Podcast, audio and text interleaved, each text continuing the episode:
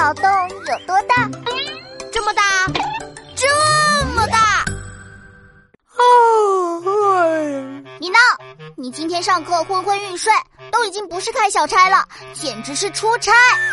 哎呀，我昨晚想你出的考题，想到失眠。想不出来就早点睡嘛，时间最宝贵了。到底为什么十加四会等于二呢？那我就告诉你吧。这是一道和时间有关的题目。上午十点，再过四个小时就是下午两点，不就是十加四等于二吗？哦吼，原来这么简单呀！害我想了老半天。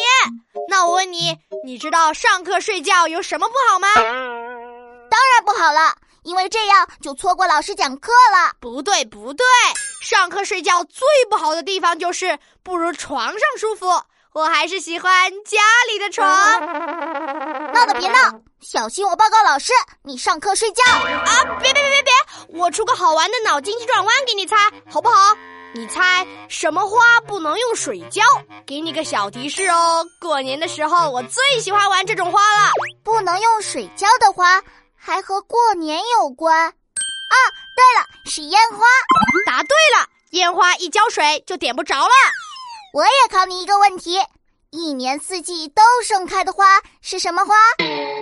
一年四季都盛开的花太简单了，但我就是不说，急死你，让你晚上也睡不着。同学们，你也知道吗？